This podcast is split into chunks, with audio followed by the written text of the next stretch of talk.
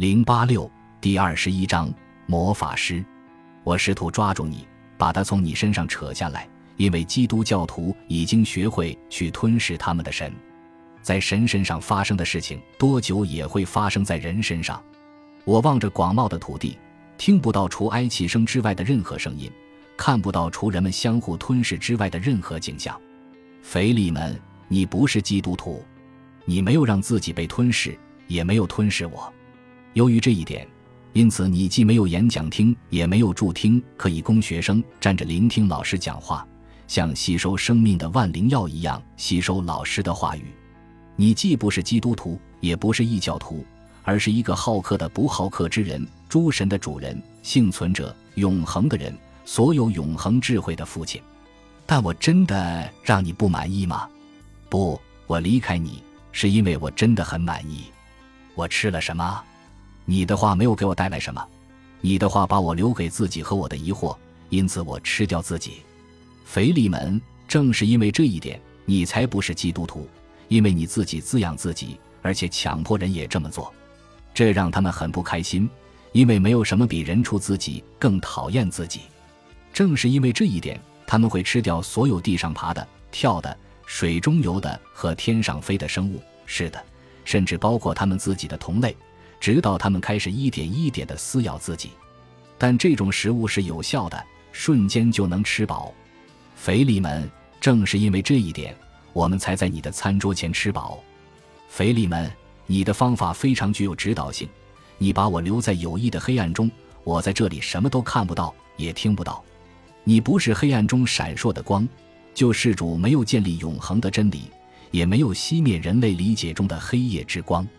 你为他人的愚蠢和可笑留出空间而受祝福的人啊，你却不愿意从别人那里得到任何东西，而是在自己的花园中照料花朵。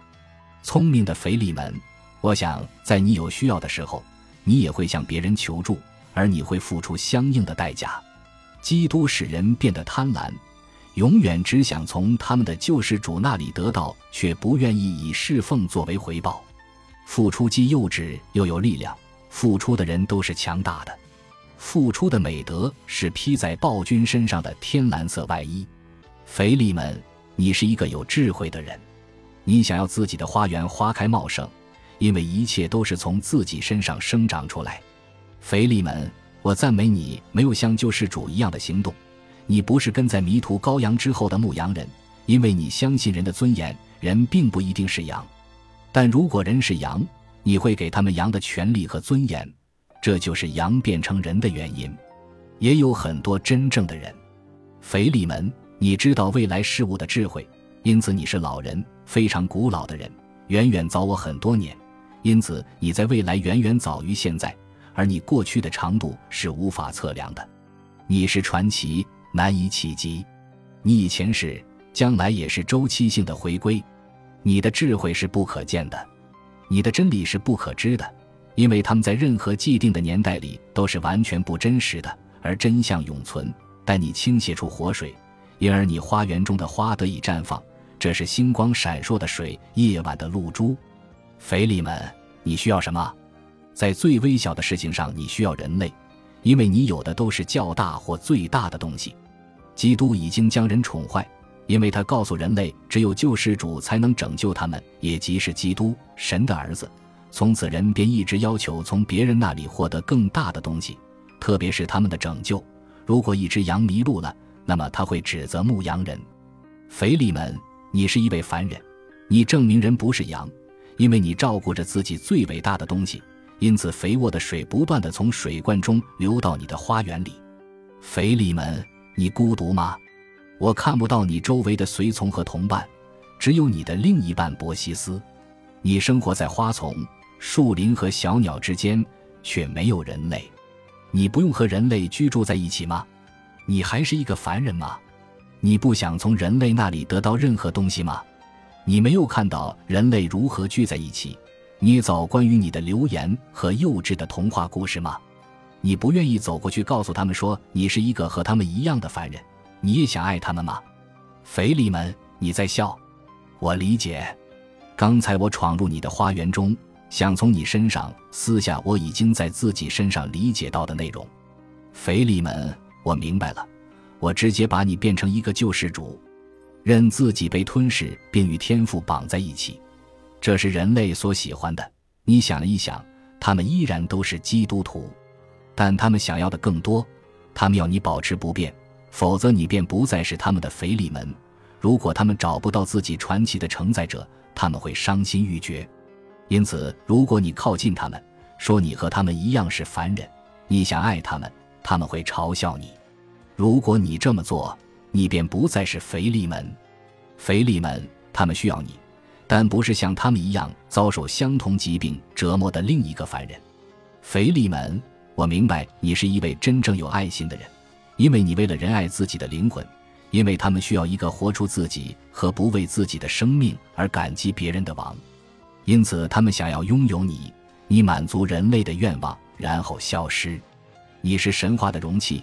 如果你像一个凡人一样来到人间，那么你是在玷污自己，因为他们都会嘲笑你，称你为骗子和撒谎的人。因为腓力门并不是一个凡人。腓力门，我看到你脸上的皱纹，你也曾经年轻过，也想成为凡人中的一员。但基督教的动物们不爱你异教徒的人性。因为他们在你身上感觉到的是自己需要的东西，他们一直在寻找被打上烙印的人。当他们在某处抓到自由的他时，他们便将他锁进金笼子中，夺去他男性的力量。因此，他变得瘫痪，沉默地坐在笼中。因此，他们开始称颂他，为他设计神话。我知道他们将之称为崇拜。即使他们找不到真正的救世主，他们至少还拥有一个教皇。教皇的职责便是上演神圣的喜剧，但真正的救世主总是自我否定，因为他知道没有什么比一个人更高。腓利门，你在笑？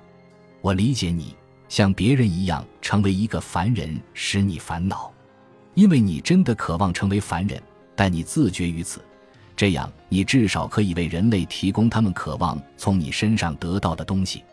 因此，腓力门。我看到你没有和人类在一起，而是完全与花、树和鸟还有流水在一起，这样也不会玷污你的人性。对于花、树和草而言，你不是腓力门，而是一位凡人。但这是多么孤独，多么没有人性啊！腓力门，你为什么在笑？我猜不透你，但我没有看到你花园中的蓝天吗？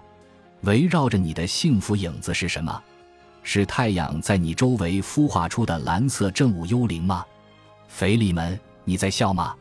啊，我明白了，你的人性已经完全褪去，但它的阴影在你身上升起。人性的阴影要比人性本身强大和快乐更多。这是死者的蓝色正午阴影。啊，腓利门，你的人性在这里。你是死者的老师和朋友，他们站在你房屋的影子中叹息，他们住在树枝下。他们喝下你的眼泪形成的露珠，他们用你善良的心取暖，他们渴望你智慧的言语，你的声音能够满足他们，那是充满生命的声音。腓利门，我在太阳高悬的正午看到你，你站在那里和一个蓝色的影子讲话，血从他额头上流下来，严重的折磨使他变暗。腓力门，我可以猜到你正午的客人是谁，我是多么盲目，多么愚蠢啊！腓力门，那就是你，但我是谁？我走上自己的道路，不断摇头。人们盯着我，我保持沉默。啊，多么绝望的沉默呀！花园的主人啊！我从远处看闪耀阳光下的黑树，我所走的街道通往人类居住的山谷。我是一个流浪汉，我依然保持沉默。杀死即将成为先知的人，对人类是有帮助的。